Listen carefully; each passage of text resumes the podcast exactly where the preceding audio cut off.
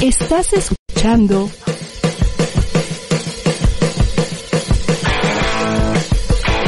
ADR Networks. Seguimos activando tus sentidos.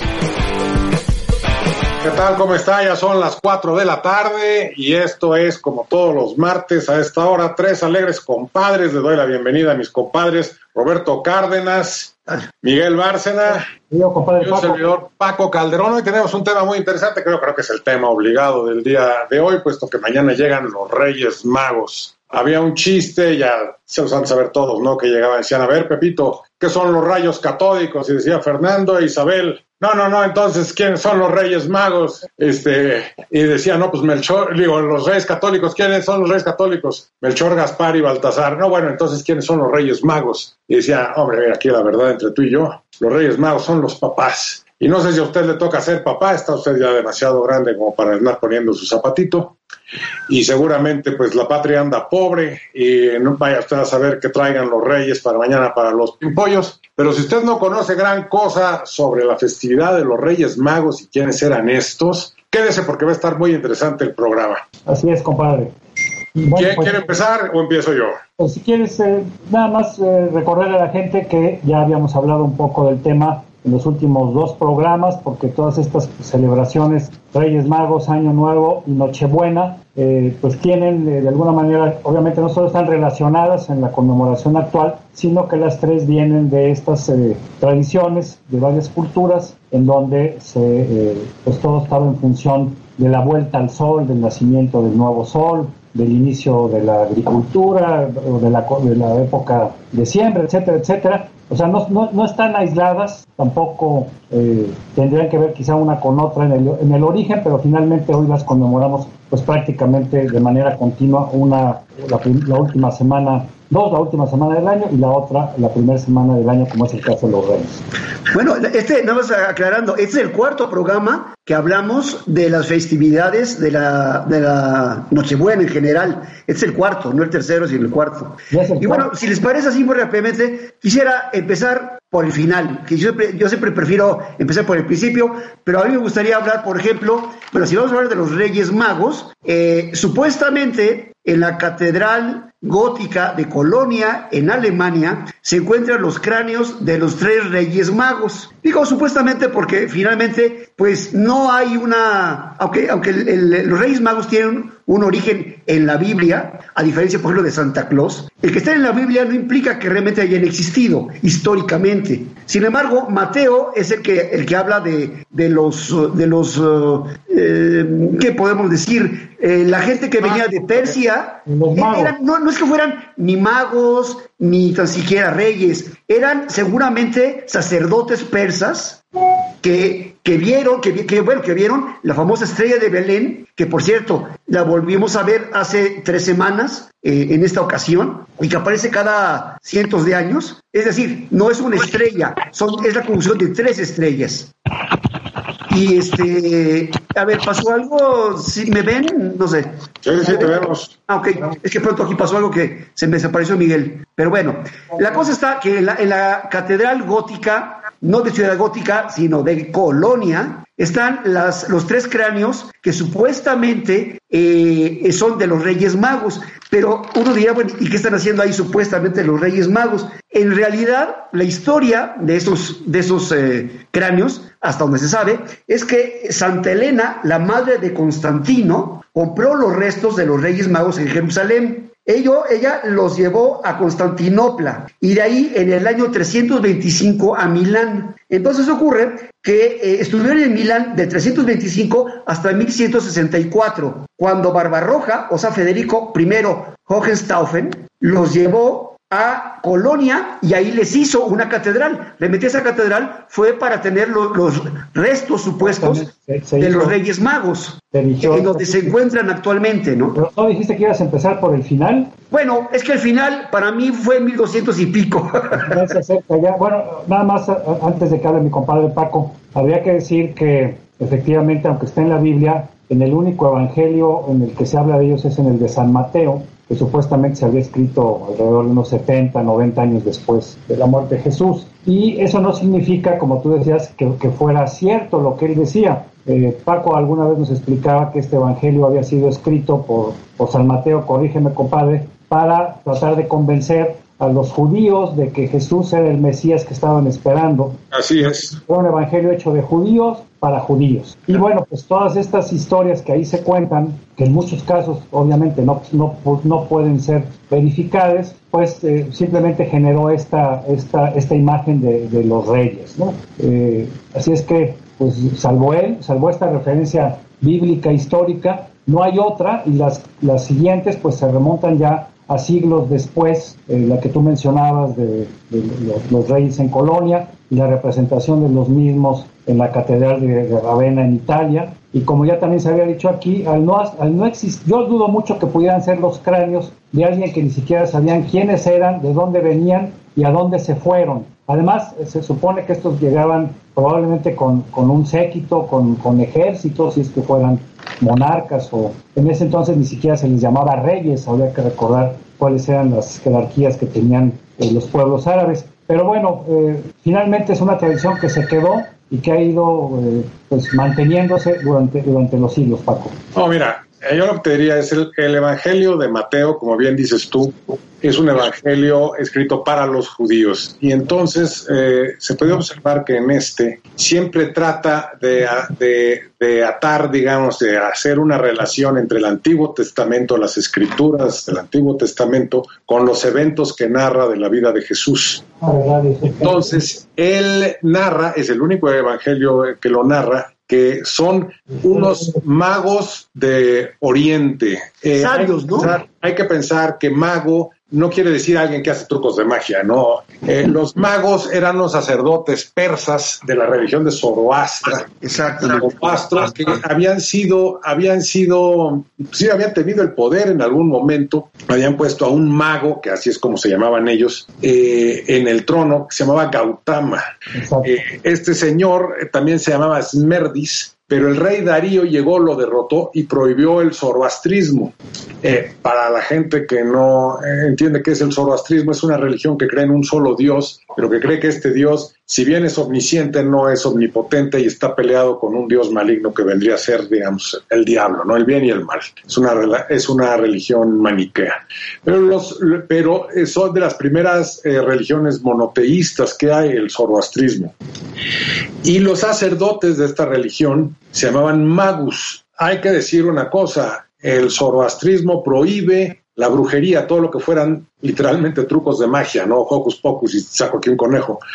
Eh, eran más bien astrólogos. Ellos lo que hacían era observar el cielo y sacar una serie de, de predicciones. Hasta el siglo XVII, la astrología gozaba de gran prestigio entre los científicos. Uno de los grandes astrólogos, no lo va usted a creer, era Isaac Newton. Kepler también. Que todos ellos creían en eso, digamos, que el movimiento de los astros eh, influía en el comportamiento de las eh, personas. Ahora sabemos que todo eso es una paparrucha, pero en ese entonces se creía, ahora imagínese usted, dos milenios atrás, por supuesto que esos se veían como que los sabios, ¿no?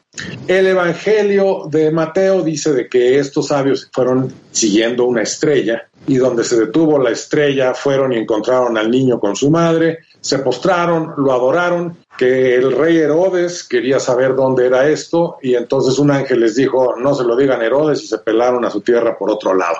Eso es lo que dice el Evangelio de San Mateo, que eran unos sabios de Oriente y que entregan tres regalos que ha habido muchas interpretaciones de ello. La iglesia, digamos, el canon, lo que dice de estos tres regalos, oro, incienso y mirra, es lo que constituye la fiesta que se celebra mañana, que es la, la fiesta de la Epifanía.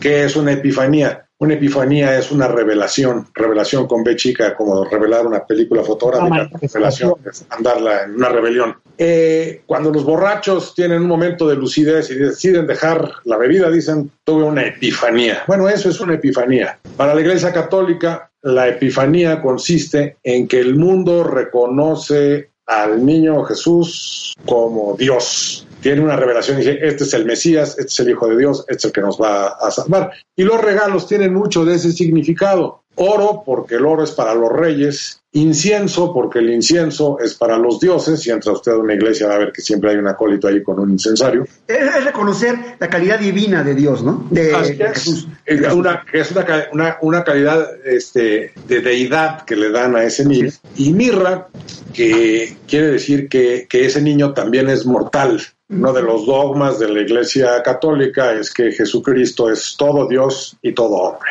Bueno, hasta allí digamos la parte religiosa. Después de ello viene la huida de Egipto y luego viene la presentación en el templo, dependiendo de qué evangelio lea uno. ¿De dónde sacan entonces que eran reyes? Ni siquiera lo dice Mateo, pero los teólogos mucho tiempo después empiezan a leer el Antiguo Testamento y encuentran en el Salmo 72 un salmo que dice, los reyes de Tarso, Arabia y Saba le traerán regalos y todos los reyes de la tierra se postrarán ante él y habrán de adorarlo. Y lo mismo, Isaías dice, los reyes vendrán y le darán un regalo de oro e incienso. Y entonces dicen, ya ven, estos reyes, estos señores que llegaron, le dan estas cosas y entonces si están hablando de reyes en el Antiguo Testamento, seguramente son reyes también. No hay ninguna evidencia histórica que ningún rey de la antigüedad haya ido sacerdotes. para el niño. Eran sacerdotes que vieron la estrella de David, lo que hace rato eh, comentábamos,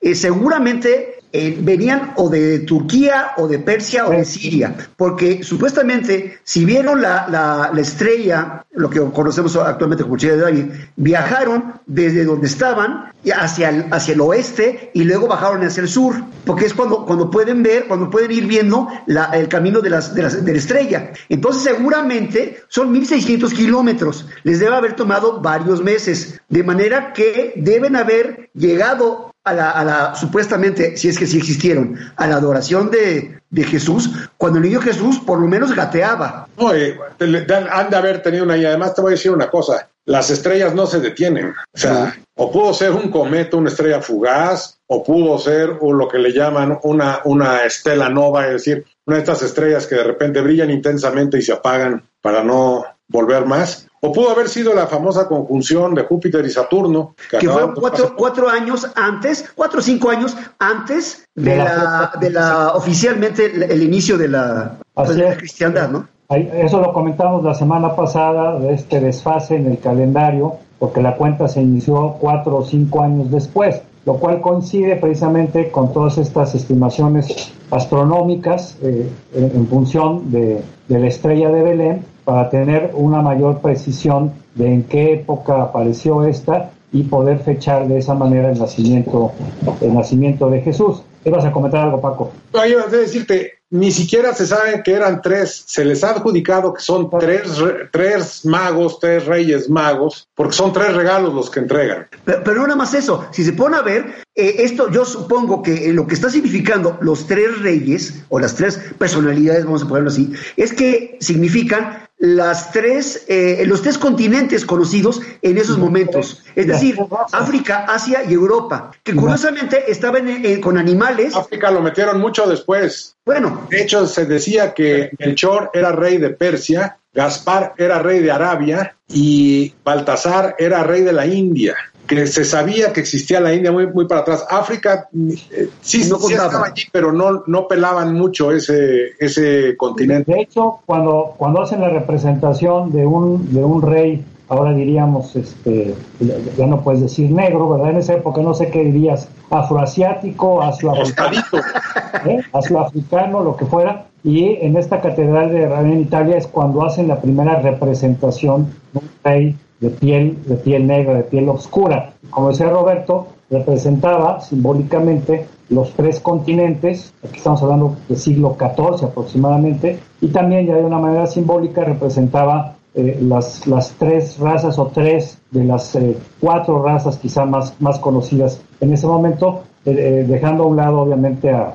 a los, a los chinos a los descendientes de, la cultura de hecho, las primeras representaciones artísticas de los reyes magos o de los magos de Oriente son tres sacerdotes persas, todos ellos con su gorro frigio, se ponen tres porque por los regalos, pero Antes que eso, se tenía la idea de que habían sido 12 magos de Oriente, 12 sabios de Oriente, los que habían ido a, adorar al, al, niño Jesús. Y los nombres pues fueron, eh, fueron, digamos, bautizados estos, estos personajes muchos siglos después. Han tenido varios nombres, por ejemplo, mira, Melchor, Gaspar y Baltasar es en la tradición latina. En la tradición siria son Larvandad, Ormsidas y Gushansaf. Y en Armenia son Kasha, Badadilma y Guda Guda y, más, arriba, y más arriba, incluso tienen nombres, eran lo que dices tú, Paco, eran 12 los, los, eh, los eh, reyes magos con, su nombre y todo. Hablo de arriba de Armenia y más para, más para el norte. Siria. Sí, y Ahora, también habría que decir antes de ir a corte que eh, estos reyes tenían distintas edades, ¿no? Se dice que Melchor era ya un anciano de barba blanca, Gaspar era un joven rubio, y en el caso de Baltasar, como decíamos, un hombre de raza negra, pero no se especifica o por lo menos no se, no se interpreta alguna edad que pudiera haber tenido en ese entonces. Es que claro, son puras leyendas. Lo único que sabemos es lo que dijo este eh, San Mateo. Y nada más. Lo demás es, bla, bla, bla, bla. Sí, eh, está en las escrituras cristianas y los cristianos lo toman eh, como bueno. Sí, pero, la Biblia no es libro de historia. Hay que pensar que la Biblia no es un libro histórico o, si se quiere, es un libro histórico como se hacían los libros históricos en esa época en donde metían leyenda con tradición, con oídas, con lo que fuera. Digamos, no era una carrera como la conocemos ahorita, en donde tienes que estar revisando tus hechos. Y además toda, toda, la, toda la tradición, toda la tradición era oral, entonces se iba el típico teléfono descompuesto, ¿no? Unos lo iban poniendo, lo iban quitando o lo iban ajustando dependiendo a sus, a sus intereses, ¿no? Entonces, eh, saber con exactitud va. Hay de hecho la leyenda que los reyes magos luego fueron eh, no, no, murieron en Persia, sino en la India, que antes de ello fueron bautizados por Santo Tomás, que también se dice que fue a la India a cristianizar, y que terminaron mártires, quién sabe por quiénes, pero que terminaron mártires. Tenemos que ir a una pausa y ahorita volvemos y hablamos de la fiesta de la, de la una, dos, tres, de la Epifanía, de dónde viene esta fiesta antes del cristianismo, cómo se celebra y otras cosas muy interesantes. Ahorita volvemos.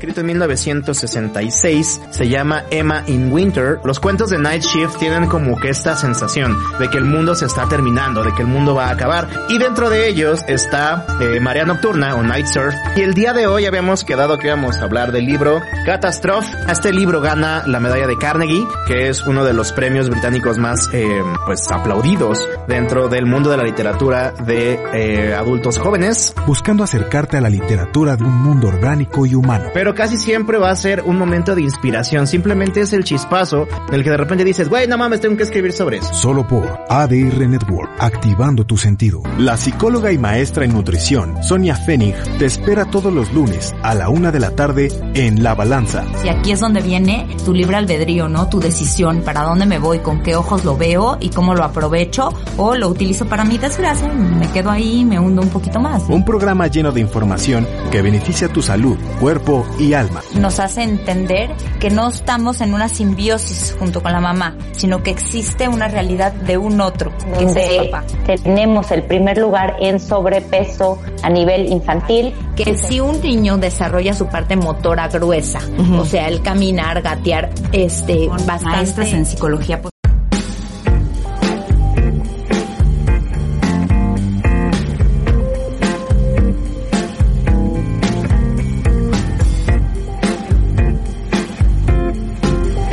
Bueno, pues estamos hablando de la tradición de los Reyes Magos, quiénes eran, de dónde venían, en qué momento aparecen, en qué momento se les empieza a representar. Eh, pues en, las, iglesias ya hablábamos de la de Colonia, ya hablábamos de la de Ravenna. En Italia, que por cierto aquí la primera representación de ellos es a través de una serie de, mosaicos. Y bueno, pues esto fue eh, subsistiendo con el paso de los siglos hasta llegar a nuestra época. Eh, nosotros, eh, ya comentamos la semana pasada, pues desde niños algunos crecíamos con la ilusión de que iban a llegar los Reyes Magos, otros de que iba a llegar Santa Claus. Ya Paco decía que Santa Claus llevaba ventaja sobre los reyes porque llegaba primero y en vacaciones y los reyes llegaban después cuando ya estábamos en clases y que solo los muy afortunados, los niños muy afortunados recibían tanto de Santa Claus como de los reyes. Yo debo decir que para mí eh, la cuenta del tiempo cuando era niño precisamente empezaba con la llegada de los reyes y yo contaba hasta el próximo año cuando volvían a llegar y se me hacía larguísimo, en esa época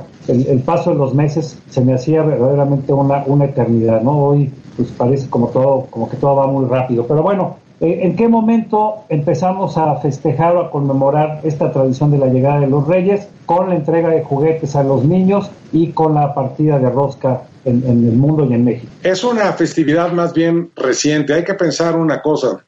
Hasta hace muy poquito, y muy poquito te quiero decir, hasta el siglo XIX realmente, eh, empieza, digamos, la sociedad a fijarse en los niños y a pensar que tienen derechos y que hay que cuidarlos y que hay que quererlos. Antes los niños eran una especie de molestia que tenían los adultos, un, un mal recuerdito de sus relaciones sexuales que luego salían, ¿verdad? Y luego no sabían qué hacer con los niños y hasta que se volvían hombres, pues eran más bien unos arrapiezos. Si bien había algunos juguetes, eh, la sociedad no pensaba mucho en los niños. Esa es la verdad.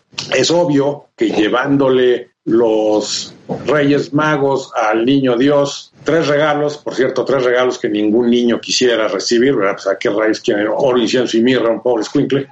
Eh, se quedara la tradición, vamos a regalarles algún, algún juguete. Era más bien lo que se celebraba en ese entonces, era la epifanía, es decir, el poder terrenal reconoce al poder supraterrenal, a la deidad, va y le rinde culto. Eso es lo que se celebraba antes que la Navidad. La Navidad fue una fecha posterior como celebración a la Epifanía. Lo importante era la Epifanía. Dios se hace presente entre los hombres, vuelve, este, nace para redimirnos, lo que tú quieras y mandes, este, en esa fecha y el mundo lo reconoce como tal. Esa es la, la fecha, digamos, trascendental. Y como todas las fechas del calendario cristiano, también se sobrepone a otras, a otras fiestas que asimila y que transforma. Y estas fechas eran las famosísimas Saturnalias, como bien decía Roberto en los programas pasados. Y estas fechas no tenían absolutamente nada que ver con, con niños dioses, ni con magos, ni con esto. Eran unas fiestas bastante, bastante eh, bárbaras. Eran unas fiestas dedicadas precisamente a Saturno, que era el, el dios de la agricultura. Y eran unos bacanales impresionantes en donde se permitía que el que estaba abajo por solo un día estuviera arriba. Y ese es, digamos, el origen de una de las características, digamos, que tiene la celebración de los reyes el día de hoy, que es la famosa rosca de reyes. Así es. En las Saturnalias había lo que se llamaban las coronas etruscas, que eran unos adornos, un poquito como la corona de Adviento, que se ponían en las puertas de las casas esperando que Saturno se compadeciera del campesino y le diera una buena cosecha. Y había la festividad esta de la Saturnalia de vamos a poner el poder patas para arriba. Es un día de poner todo patas para arriba. Y entonces a los esclavos les decían, Hoy tú vas a ser el amo y yo voy a ser el esclavo, ¿cómo la ves? Tienes varios esclavos, ¿cómo lo vas a hacer? Bueno, muy fácil. Ustedes van a hacer un pan y ese pan le van a meter una alubia, una bichuela, una haba. Lo van a meter dentro del, del, pan y entonces lo van a cortar entre ustedes y el que se saque la alubia, ese va a ser el rey por un día y entonces nosotros, los amos, vamos a estar dispuestos a, este, a obedecerte. Por supuesto, después de eso lo que venían eran los azotes, ¿verdad? Por haberte pasado de lanza una vez que había sido rey. Si ustedes, esa, esa eh, tradición, que no solamente fue asimilada luego por la cultura occidental, sino que fue denunciada por la, por la iglesia, continuó hasta hace muy, hasta hace muy poco como la fiesta de los locos. Si usted lee la novela de Víctor Hugo, Nuestra Señora de París, o si vio la película, ya sea la de Lon Chaney, la de Anthony Hopkins o la de Walt Disney, verá que hay una fiesta de los locos en donde a Quasimodo lo nombran el Papa de los Locos. Eso realmente existía. Esa fiesta no es April Fools, como dicen eh, eh, los gringos, sino es precisamente el día de la Epifanía, Exactamente. 6 de enero. A Quasimodo lo hacen Papa de los Locos. ¿Cómo era esta celebración? Se metían a las iglesias, vomitaban sobre los altares, este, hacían todo tipo de sacrilegios y la gente lo tomaba como cachunga porque este día se vale. Y entonces, disfrazados, digamos, como una especie de obispo en chunga, ponían al más feo que había en el pueblo, ¿verdad? O al más idiota, al, al- al- algún pobrecillo que tuviera algún retraso mental, lo vestían como, como papa, lo exhibían por las calles, le- le- lo trataban todos como rey, y al final, una vez de que terminaba la fiesta, entonces lo encueraban y lo azotaban, ¿verdad? Por haberse pasado de lanza.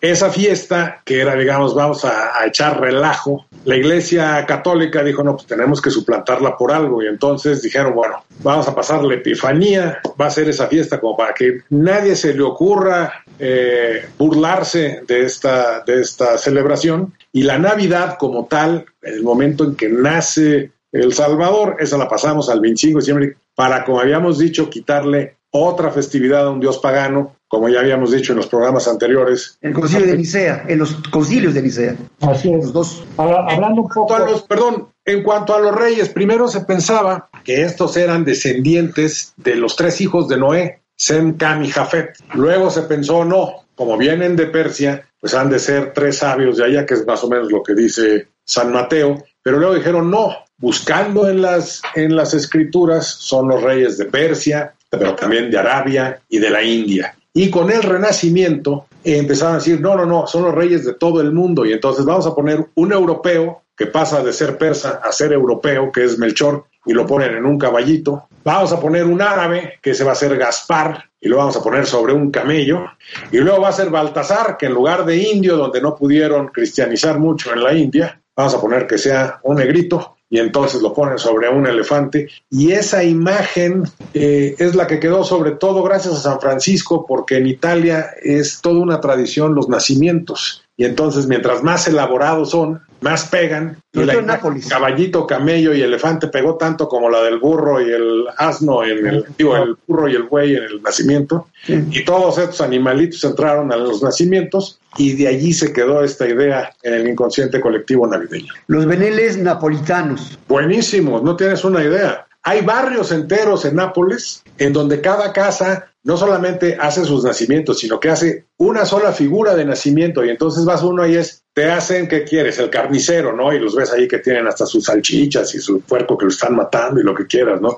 Y el herrero y el plomero y casi casi que ahora hasta el que te pone el, el- el Disney Plus, ¿verdad? Lo tienen ahí también hecho figurita de, de nacimiento. Es impresión, son las bellezas. ¿Te recordarás ah, cuando estábamos en la Ibero, muy cerca de ahí, del otro lado de Churubusco, había un nacimiento muy grande, creo que era la colonia Sinatel o la colonia Marte, y era un, nacimiento enorme, eh, los carros hacían fila para verlo, y había otros también en Coyoacán y en otros, en otros lugares, hablábamos los de Reforma, y muchas casas, o en muchas familias hacían eh, lo propio y trataban de tener un nacimiento muy detallado muy grande. No sé si hasta la fecha lo siguen haciendo, pero yo ya no he escuchado de, de estos nacimientos, digamos, eh, monumentales que antes tenía la ciudad de No, ya México. se los robaron. Ahora, ahora- estaban prohibidos, yo- la novedad seguramente la habrán visto en los memes, son los nacimientos en donde todos los personajes tienen cubrebocas, ¿no? Incluyendo al, Bueno, al burro y al... hoc. Sí, En, ¿no? mi- en mi infancia estaban prohibidos porque era, pues más que un estado laico, era un estado antirreligioso y entonces nada que fuera religioso este,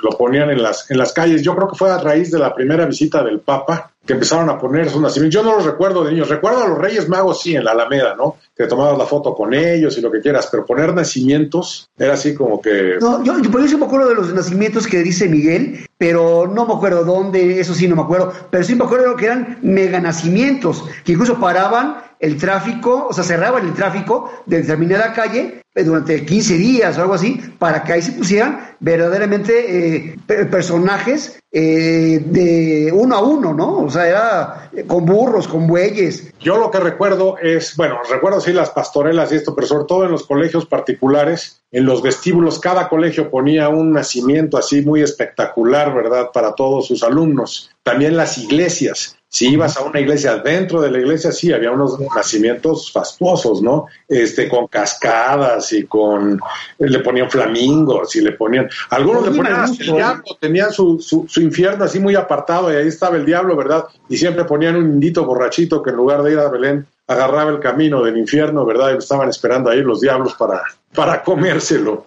Mira, nada más de lo que estamos hablando de los belenes. Eh, los belenes napolitanos, que es como realmente se llamaban originalmente esto, pasaron a España con en tiempos de Carlos III, eh, que estuvo entre 1759 y 1788. De ahí, o sea, ya a finales de la colonia, eh, en el caso de México, es que pasaron a México, pero para ubicarnos en el tiempo. ¿Cómo llegaron a México? hablando, por ejemplo, del, eh, del, día este de la fiesta de los locos, seguía la tradición de la, de, del pan este con, con la bichuela adentro y de hecho en Europa se sigue presentando esa tradición. Eh, en Francia te venden una cosa por estas fiestas que se llama la galette de roi. No es una rosca como la conocemos aquí en México, es más bien una especie de pastel eh, glaseado por fuera, al que ahora le ponen también un muñequito, pero antes le metían un haba y siempre te lo venden en las panaderías con una corona de papel. El que se saca el haba, lo, lo, coronas. Lo coronan como en la fiesta de los locos, era exactamente eso, ¿no? Como el esclavo aquel que sacaste. Hay una, tradición,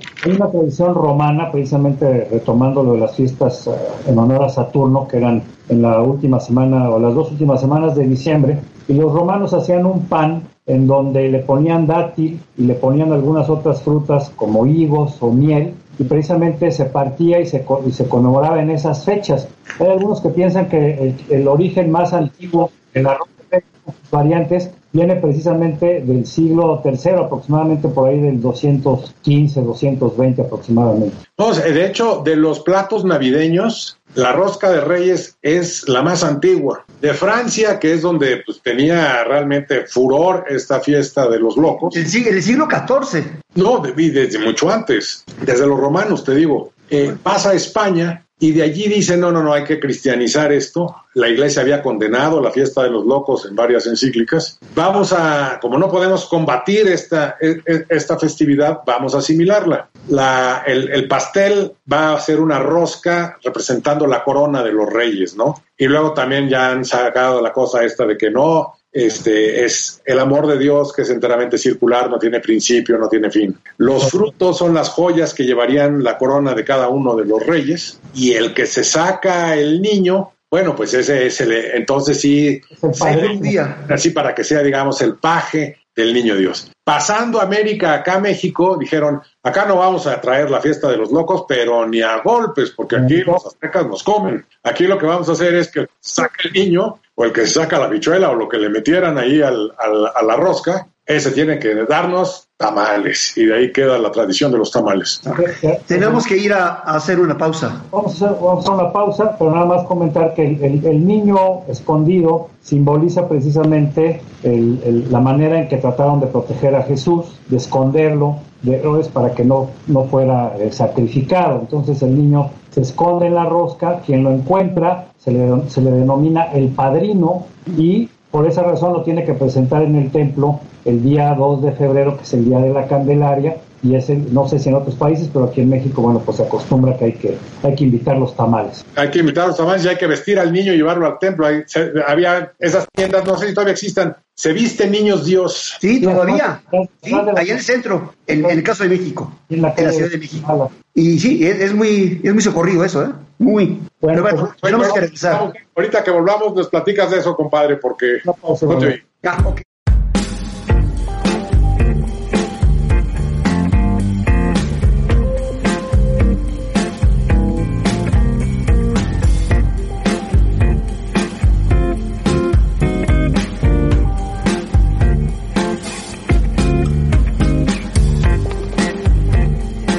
con Raúl, ¿no? Con el Greñas, probablemente había sido una de nuestras bandas íconas eh, a nivel mundial, ¿no? Que es algo característico. Electroniquísimo. Sí, todo electrónico. Eh, y bueno, los sonidos todos los cambiamos, el ritmo, la métrica de mm. bajo, todo. En realidad nada ¿Y más. cómo lo quedó... recibió la gente? ¿No se ofendieron? No, no. Bueno, muy, pero nunca, pues es que falta, yo creo que ¿no? Los, tendrían los que escucharlo. Sí, nunca faltan. Ajá. No, no he recibido. Hablando Derecho es un programa con temas jurídicos para no abogados. Como tal, y únicamente hay una afectación y pretendemos que con esa afectación obtener el resultado. ¿Qué pasaba con los compañeros de la Policía Federal cuando en contra de la adhesión a la Guardia Nacional paralizaban los accesos al aeropuerto? Conducido por el licenciado Joel Hernández. Sí, alguien te endulce el oído y te hace propuestas eh, bastante atractivas monetariamente hablando. Abordando temas de impacto social. Hablando de derecho de ADR Networks. El tema de hoy es maltrato animal. Un tema eh, a lo mejor sesgado por los intereses pudiese tener. En un lenguaje coloquial, resolviendo sesión a sesión todas tus dudas. Y ahí aparecería, pues en este caso, una violencia a lo mejor de que dicen, bueno, es, que es la forma en la que él quería a sus hijos. ¿Será violencia o no? O sea, ¿cómo lo puedo yo ver? Todos los jueves a las 12 del día aquí por ADR Networks, activando tus sentidos.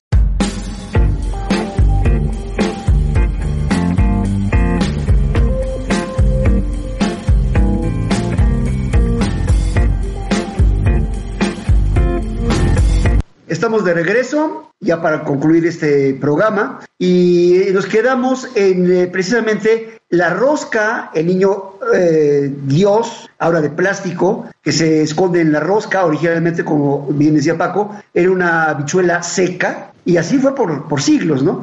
Y bueno, hoy en, hoy en día en México eh, lo que se estila es que los que se saquen el niño, que, hoy ya, hoy en día, no sé si de acuerdo, ya no es un niño, es verdaderamente un kinder lo que hay en estas roscas. Verdaderamente son 8, 7, 10 niños en cada, en cada rosca. Es, es ya la botana, según yo al menos, ¿no? Pero bueno, la cosa está que quien, quien le toque el niño tiene que el 2 de febrero invitar a su casa o en su casa eh, al, eh, al, los tamales y al atole, porque además no es cualquier cosa, debe ser atole y tamales, Aunque nada muchos, más. Muchos prefieren el chocolate en lugar de atole, prefieren Pero lo, tra- lo tradicional es el atole. Ah, bueno, lo tradicional es chocolate con la rosca y atole con, con tamales. Lo que pasa es que el atole como el pulque son de esas bebidas mexicanas que han ido perdiendo popularidad y Bueno, entonces que ahora, ahora el atole está de moda con este gobierno, compadre. sí, pero ese te lo dan con el dedo.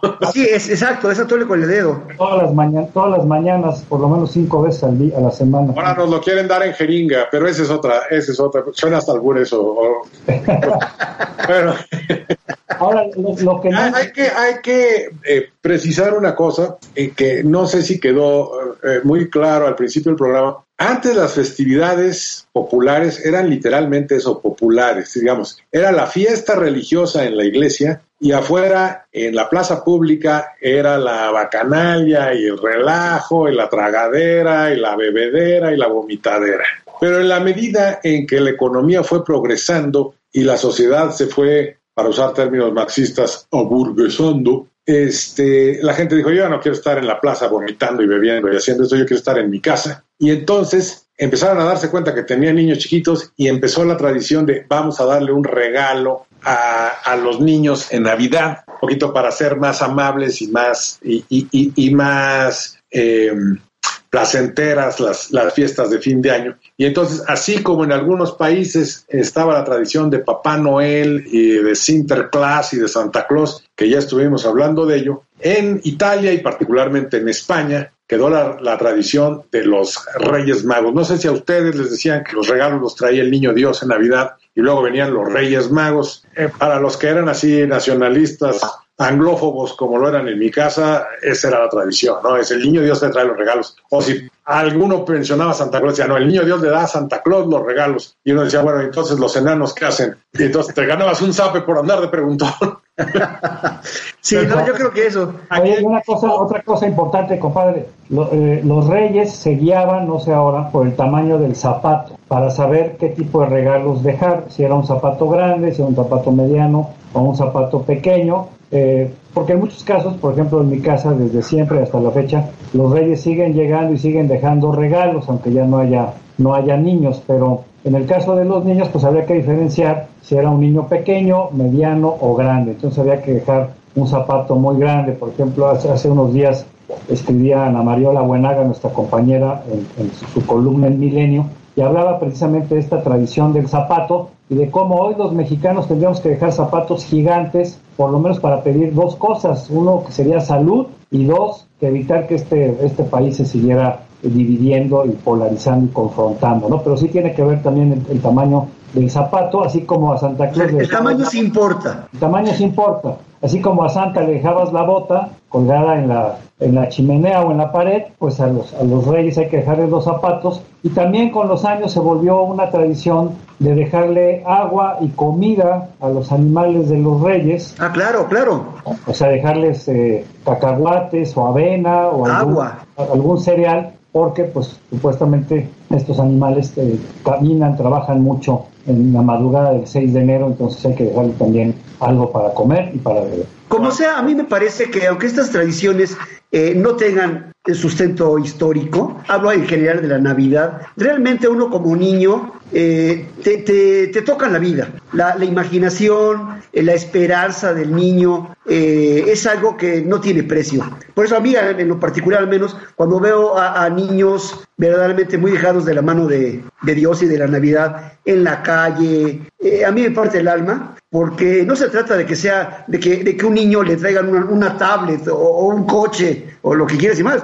Verdaderamente la, un niño, independientemente de su, de su estado socioeconómico, eh, tiene, tiene ideas que sus papás le van dando, o su barrio, su medio. Entonces, bueno, creo que la, la, imaginación de un niño no tiene precio, y eso no hay que perderlo. Pero son cosas, son cosas luego muy duras, fíjate. Claro. A mí me tocó acompañar a una muchacha este, que todas las navidades, junto con eh, sus primos o sus amigos se disfrazaban de Reyes Magos y el día de, lo, de, de, la Epifanía, la noche de Reyes, en cada casa de los amigos llegaban y entonces traían a los niños a la sala, apagaban todas las luces del, del jardín, ¿verdad? Y se van a venir los Reyes, van a venir los Reyes, prendían unas luces de bengala prendían las luces del jardín y allí estaban estos así y les daban la bendición. Bueno, los niños estaban fascinados, ¿no? Al otro día decían en la escuela, mira, Santa Claus no sé, pero yo a los reyes, yo los vi, ¿no? Pero el punto es que este, yendo de casa en casa en un automóvil y estos vestidos de Reyes Magos y aquí tu servidor haciéndola de chofer, en un, eh, en un semáforo, ¿verdad? Un niño pobre, ¿verdad? Ya le toca, paz, paz, paz, toca,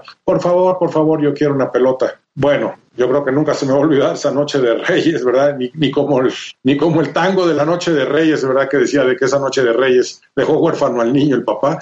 Este, sí, te, te parte el corazón. Por otro lado, es una festividad muy bonita. Si usted este, te toca ser rey mago, hágalo con las debidas precauciones en estos tiempos de COVID. Eh, hay muchísimos tianguis, la gente está, perdón que lo diga, muy tarada está yendo en desinfecte los regalos, desinfecte los regalos. Un tipo de protección. Esta pandemia del COVID está terrible. No vaya usted a perder la vida, a perderlo lo más por lo menos. Si lo hace y tiene usted posibilidad de hacerlo vía electrónica, compre sus juguetes así. Si no es su caso, hágalo con todas las salvedades y precauciones posibles, porque la cosa está muy fea y usted, como le digo, no quiere terminar como el tango. Así es, la ventaja también ahora, como decías Paco, es que ya los reyes están utilizando Amazon y otras plataformas para, para pedir y que lleguen los, los juguetes con tiempo. Hay que decirlo que la industria juguetera mexicana le está pasando muy mal. Ya en noviembre había caído el 30% de sus ventas. Se va a componer un poco en estos días, pero aún así no van a llegar a las ventas de antaño. No, el juguete chino ha desplazado ya desde hace mucho, pero por mucho, a, compañías como Ledy, Lili, o este, no, Plastimarks. Compadre, pero ahí estás, ahí estás este, demostrando que ya somos de la pelea antepasada. Lili claro. y Ledy desaparecieron hace milenios. 30 años o el más. Pasado. Claro, pero fue, fue, esos fueron los que a mí me, esas navidades fueron las que a mí me llegaban. ¿Te acuerdas de Hombre, las de? Sí, claro. De juguetes Mi Alegría. Sí, siempre felices estamos. Con juguetes Mi Alegría aprendemos y jugamos. Creo que estas mercerías del refugio pues ya, ya tronaron o ya quedan muy pocas porque las fueron quitando. Ahí vendían básicamente juguetes, no necesariamente juguetes mexicanos. Me refería yo a la, a la producción de juguetes mexicanos, ha, per, ha, perdido obviamente terreno frente a los chinos, pero la venta de juguetes en sí se ha caído considerablemente en estos días por, pues porque no hay eh, no hay dinero en muchos casos y mucha gente, muchos reyes tienen miedo de salir y exponerse porque como decía Paco, este, en esta ciudad que está tan poblada, pues aunque sean, eh, aunque no salgan todos a comprar, siempre son muchos, hay que ver lo que pasó ahora en Navidad y en, Año Nuevo, la gente que hizo las compras para las cenas y la verdad estaban abarrotados los, los, los, centros comerciales, los mercados, los tianguis. Y bueno, pues siendo una época difícil, pues lo mejor es que los Reyes Magos se la lleven con calma, con cautela, porque pues Con igual, tapabocas. como tú decías, los juguetes podrían estar contaminados, no podrían estar contagiados. También hay que pensar. Uy, cuando yo era niño, no sé si te acuerdas, había unas jugueterías de un señor armenio, un señor arabequián, que se llamaban las jugueterías Ara. Ara, sí. Precioso. Bueno, aquí hay un palacio de los juguetes para los, para los squinkles. Sur, compadre. Y ya, yo ya más grande, una de las pocas chambas que he tenido como dibujante de dibujos animados fue para un estudio que había hecho una película, la primera película en dibujos animados que se hizo en México, que se llamaba precisamente Los Tres Reyes Magos. ¿De acuerdo? Hecha en el sexenio de Echeverría, en donde por lo mismo que andaba él buscando ser líder de los países del tercer mundo, pues el mero papas fritas de la película era el, era el rey negro, ¿no? Era el que les enseñaba a los otros cómo, cómo derrotar al mal. Claro. Entonces tú no recuerdas. Oye, y este, y este, ya, sé que me van a criticar, estos, estos chistes ya no se pueden o no se deben hacer, No, pero, ya, se puede y se debe, pero ya sé cuál vas. pero dicen que cuando decían que porque había un rey negro y decían que porque pues si no quién cargaba los juguetes, ¿no? ¿Quién les daba Chistes ya están tirando estatuas en Estados Unidos, compadre.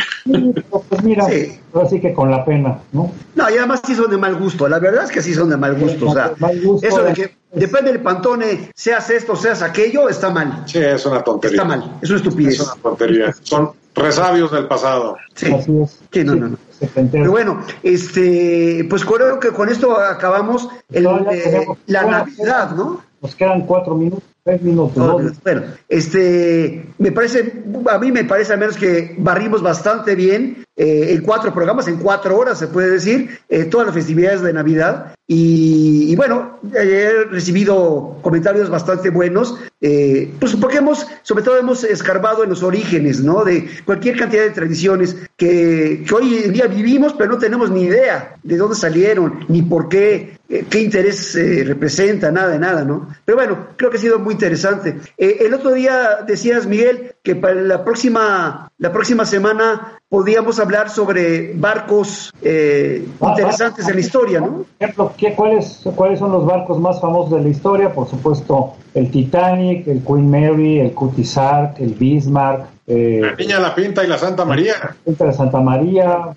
este, no sé, el Intrepid, este, varios de los... La galera de Don Juan de Austria, no sé. No sé, Sí, hay, hay- yo creo que es un, es un tema muy bueno que hay que, no nada más, yo podría, no nada más los más famosos, sino a lo mejor los más trascendentales. Porque, por ejemplo, hubo un barco, eh, no voy a decir el nombre, este, alemán en la Segunda Guerra Mundial, que, eh, aunque la gente dice, es el peor naufragio el Titanic, para nada, es el décimo. El peor es el de este barco alemán, hundido por un submarino ruso en la Segunda Guerra Mundial, donde murieron diez mil y pico personas. Ah. Nada que ver con el Titanic. no, pero el Titanic es el más famoso, es el más Como conocido. famoso sí, pero habría que, hablar- habría que extender el tema, ¿no? Un poquito. Pero Ahora, bueno, la historia de México, y no me sé el nombre si es que lo llegaron a tener, aquel bergantín de Cristóbal de Olid que capturó a Cuauhtémoc mientras huía a Tlatelolco. pero no tiene, no tiene historia nombre. náutica mexicana que es muy corta, ¿verdad? Pero Claro, pues, si ha habido un barco trascendental en nuestra historia, ha sido ese. También está el Vital que trajo... Pero, pero no, es, no es corta, ¿eh, Paco? Eso es lo que la gente piensa, que, que México no tiene tradición este, naval. No, en el Pacífico, o sea, los mexicanos estaban precisamente eh, en, en Alaska, estuvo la sutil y la mexicana. ¿No te acuerdas de bueno. Valdés? Desde, desde Acapulco conquistamos las Filipinas, así que imagínate, Sí. pues, si no... De- desde Acapulco, Habría que hablar entonces del buque escuela Cuauhtémoc, ¿no? que también es toda una... una tradición. Y- Pero bueno, Otro, no me acuerdo si era Victoria o Independencia, que le dio la vuelta al mundo en la época de Don Porfirio. Este, ¿Cómo se llamaba? Una fragata. Ah, te lo digo la próxima. eh, el demócrata, no sé. Está, obviamente está el Victory, está el, Hay muchos, hay muchos. El Pero bueno, tenemos que despedir el El programa. El Constitution, que es uno de los barcos que todavía sigue Les han varios. El Ronald Reagan. Muy bien. Pero bueno, tenemos que despedir el programa. ¿Mm? Muchísimas gracias. Hagan rosca y a comer rosca y pásensela muy padre y muy feliz año nuevo. Con eso concluimos el programa y los programas dedicados a las fiestas de fin de año. Así es. Y mañana, mañana en el programa Medio Ambiente vamos a concluir la serie de religión y medio ambiente. Vamos a conversar con un rabino judío precisamente para que nos cuente eh, cuál es la, la- la participación de la religión judaica en, en temas ambientales. Interesante. Muy bien. Bueno, Pues buena tarde. De- dejen su zapato a ver qué les traen, ¿no? muchas gracias a, a Emanuel y a mm, eh, Gabriel. Gerardo, Gerardo, era con G, con Gerardo. Muchísimas gracias a los dos. Estás escuchando